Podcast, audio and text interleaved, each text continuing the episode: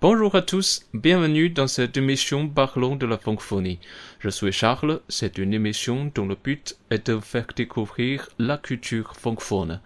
大家好，这里是漫谈法兰西，我们是一档以泛法语文化为主题的播客节目，旨在为中文世界的朋友揭开法语世界神秘的面纱。大家可以通过搜索“漫谈法兰西”在喜马拉雅、苹果播客和每日法语听力上找到我们。那我接着讲第二个法门。好，我们第二个法门是这个。犹太的宗教和伦理。那么这个这个法门，我们中国人啊，呃，没有什么，从来没有一个正儿八经的宗教。有一个 台湾，我到台湾是一个笑话。嗯哼，一个朋友告诉我说，这个台湾人拜佛啊，拜神呐、嗯，嗯他们他有一个人呢，点这个拜完了以后，就在佛前点了六支香，哼，磕了三十六个响头，嗯。然后呢，就眼睛盯着那个香的烟雾。嗯。他的第一炷香是个什么字母，像个什么字母，就把它记下来，可能是三，第二个字母八，第三个字母四，大概这样，啊，把四个六个字都先弄下来以后呢，他就去买这个六合彩了，嗯。居然让他中奖了，就不得了啊，在那宣传开了。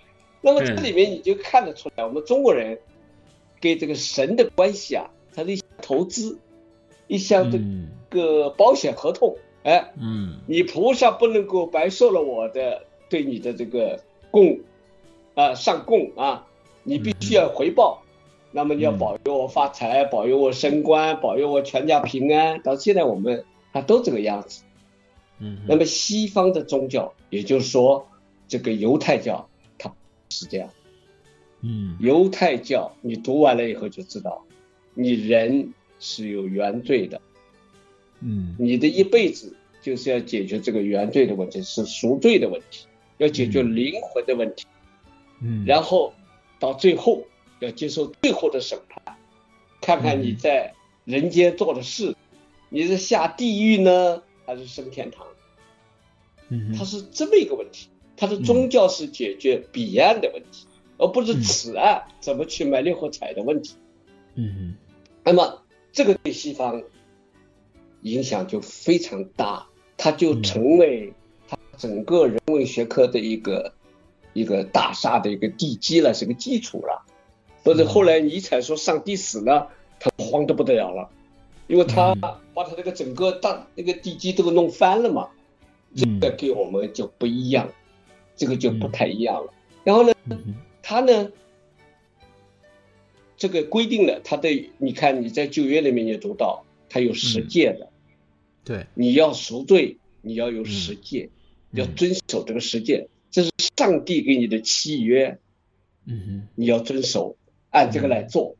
嗯。好，这套东西呢，他就给还有他的圣经里面啊，他传承了一个基本东西，他就有自由、平等、博爱，这关键在里头。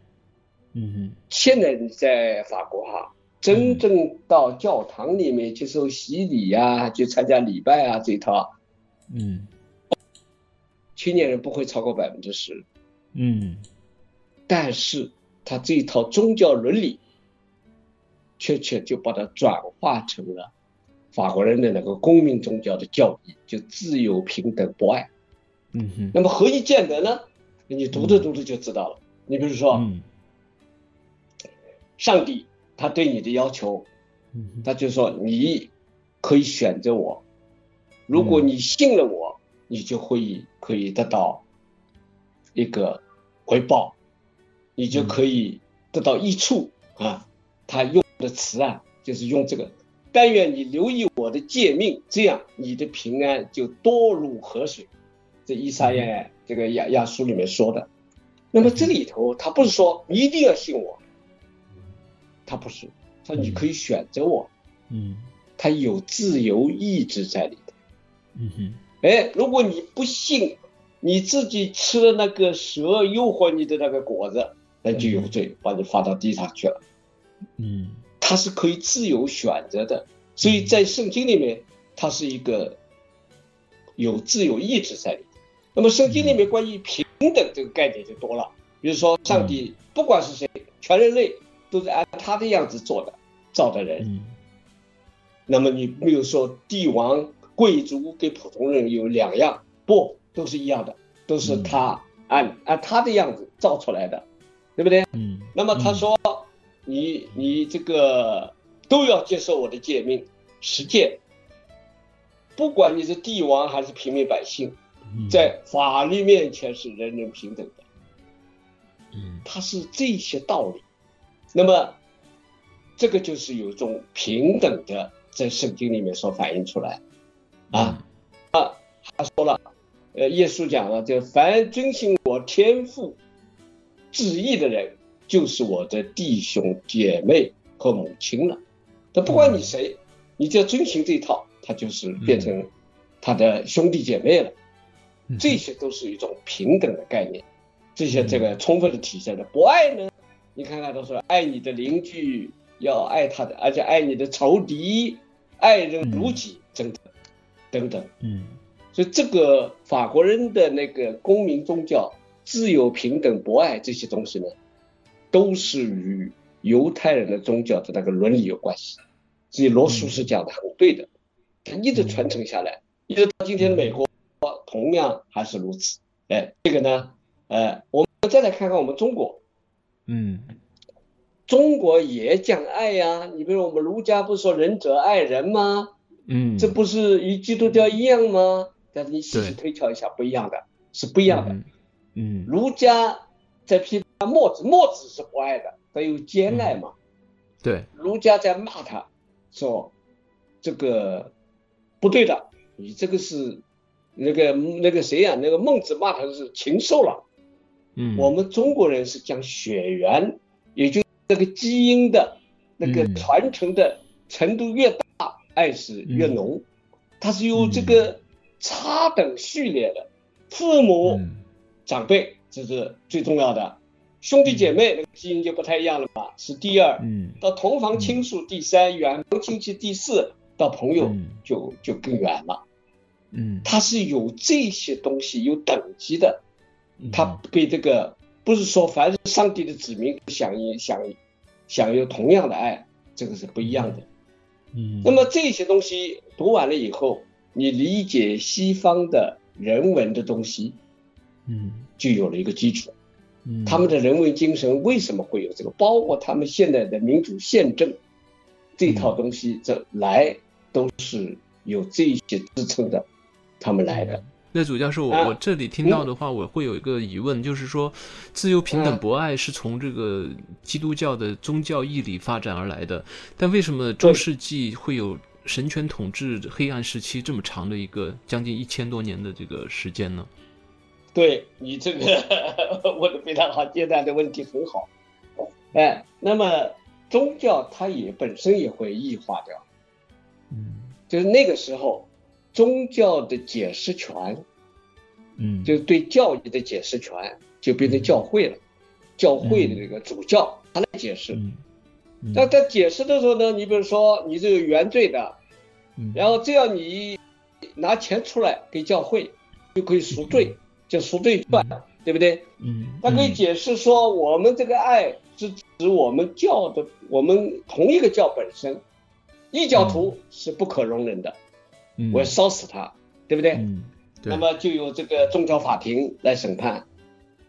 天主教发动的八次十字军东征，他的理由是，他的借口是，是说伊斯兰教把他们的圣地这个耶路撒冷夺走了，所以要打回去。死了那么多人，那么残酷，这个与圣经本身没多大关系，而是嗯他们解释的不一样，所以才可能有这个马丁路德的宗教改革。宗教改革一个最重要的一点就是说我不要你这个人来解释，我直接读圣经，我直接跟上帝沟通，这个就是新教。嗯出现了新教伦理，这是一个非常重大的一件事情。嗯。那么当然，罗素也批评批评这个宗教，批评就是说犹太教传承下来，犹太教本身也是不大容忍异教的，嗯也是有这个问题的。他就说，他指出了他有不容忍异教的东西，就是你要是异教，我就把你消灭了。他旧约里面有哎，旧约里面有啊，嗯，他是有这个东西的，所以他罗素是批评了这个东西。马克思呢还说了一句话，他说宗教是精神鸦片，是指什么呢？一个社会出了大问题了，你还用宗教去告诉他，这个上帝会管的，上帝会处理的，这个就变成精神鸦片了。对，但是在平常的这个我们的历史进程中间，宗教能够有一个给人类提供了一个非常好的那个精神秩序。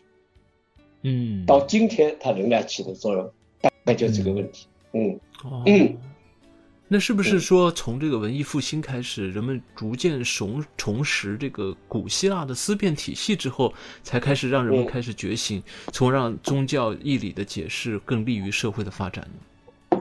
对你，你刚才也提到了文艺复兴的事情啊。文艺复兴就说为什么古希腊的文明怎么突然没了？嗯，这个首先是马其顿人打过去了，啊，亚历山大。啊，嗯，打过去以后就把古希腊的这个整个民主制啊这一套东西都灭掉。你看那个呃亚历山大的老师就是亚里士多德嘛，嗯，他一路打过去往东边打，打到印度哎，打到印度啊，嗯，这个时候就反而把古希腊的文化往东传了，这个叫泛希腊化时期。对吧？嗯，对，这样这个阿拉伯人他们才可能接触到哎，要不是他们怎么会接触到呢？对不对？